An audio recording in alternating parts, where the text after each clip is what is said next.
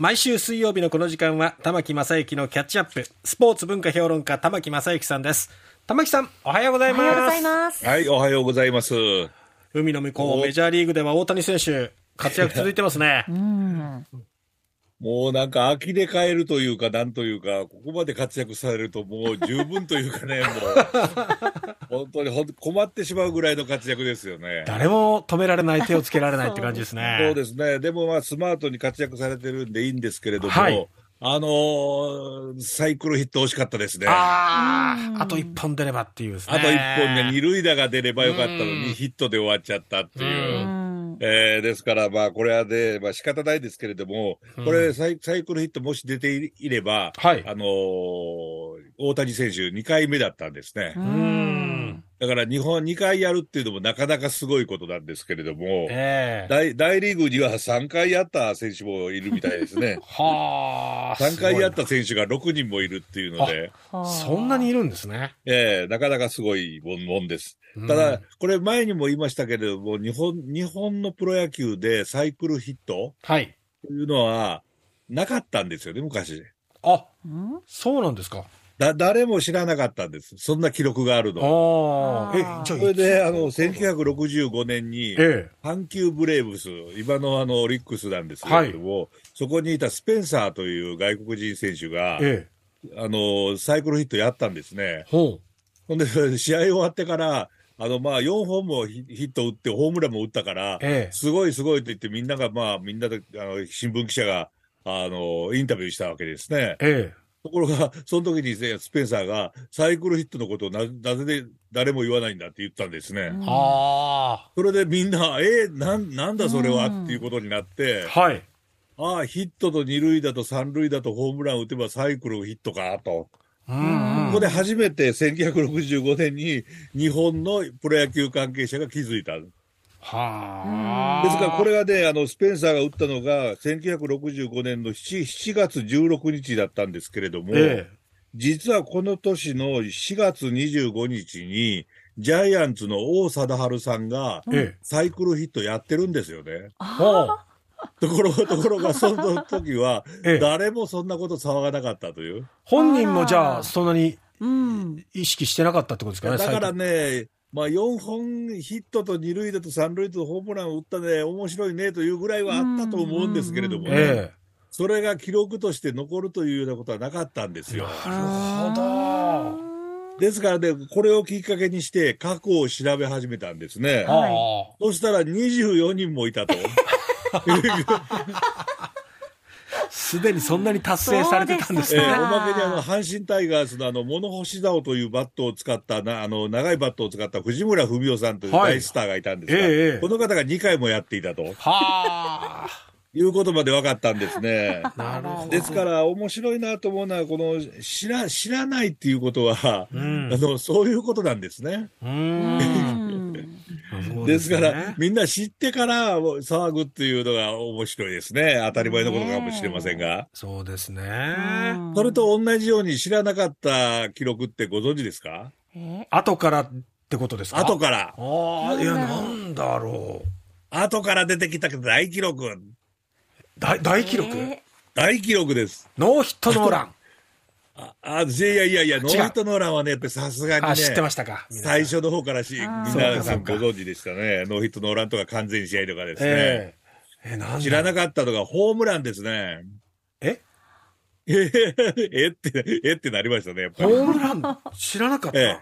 ホームランの記録なんてななかったんですよ。はあ。あの、そんな、ホームランというのは、そんな大したもんじゃなかったんですね、実は。はなぜかというと、ボールもあまり飛ばないし、ええそれにたま、たまに、まあ、あの、出たホームランというのも、うん。あの、外野手の間を抜くようなランニングホームランが多かったんですよね。なるほど。ですから、まあ、あの、戦前の日本のプロ野球では、いや4本とか5本とかぐらい出るもので、それをみんなが騒がなかったんですよ。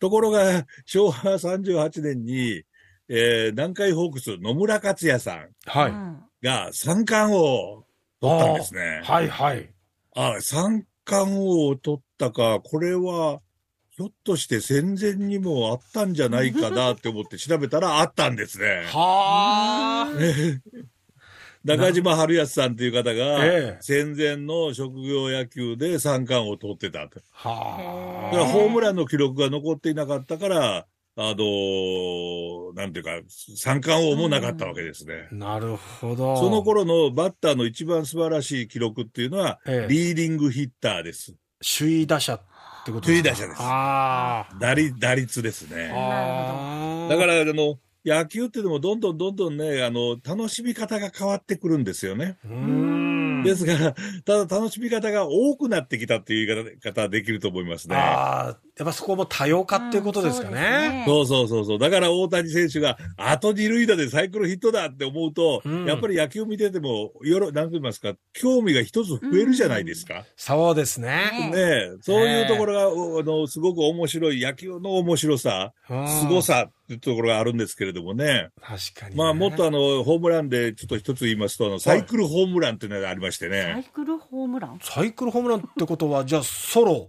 ツーランはい。とかとはいああそういうことスリーラン、満塁。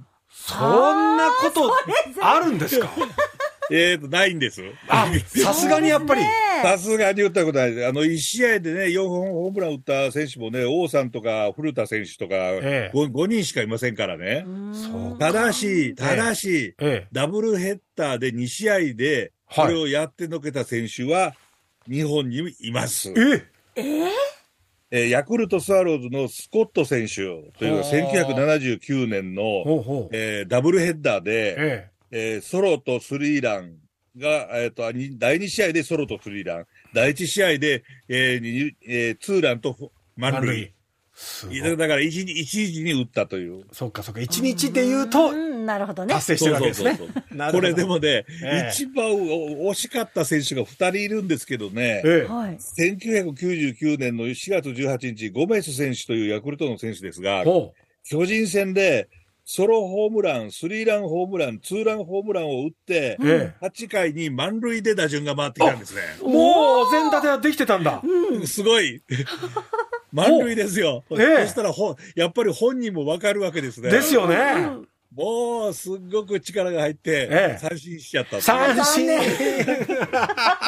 相当力入ってたんでしょうね。そうですね。これもう一人ね、1985年にレオンという選手、私も大好きな選手だったんですが、はい太陽ホエールズ。太陽の今の横浜ですね、ええ。にいた選手が、満塁ホーマー打って、ツーラン打って、スリーラン打って、あと、お、ソロホームランでいいんですよ。もうそれ自分の力だけでいいんだ。ねうんで、それで 4, 4打席目に回ってきたんですが、おやっぱりこれも力が入りすぎて三振になっちゃったという。やっぱり意識しちゃいますもんね。やっぱり意識したらね、そうなっちゃうんですよね。はあでもこれだけ個人の記録っていうのは面白いことが野球ではものすごくあるんで、ええ。野球のルールブックには面白いことが書かれています。お、試合の目的というのがあります。はい。各チームは相手チームより多くの得点を記録して勝つことを目的とする。うん。別にサイクルヒットを狙うのが目的ではないと。個人の記録じゃないってことですよ記録じゃね。ないと。これで書いておかないとわからないんですよね。あだだってホームラン4本打ったら、ええね、チーム負けてても嬉しいでしょ、そあ。ら。んそうですここねがでもね、野球の面白いところですよね。なるほどね。そう、あくまでチームが勝つことを目的にっていうね。はい。こんこんなこと書いてるスポーツのルールって野球だけですよ。あ、そう、そうなんですね。だってササッカーで相手より得点をたくさん取って勝つことを目的とするなんて書いてませんからね。あ当たり前っちゃ当たり前。ええ当たり前のことじゃないかっていう。ですよね。うん、なるほど。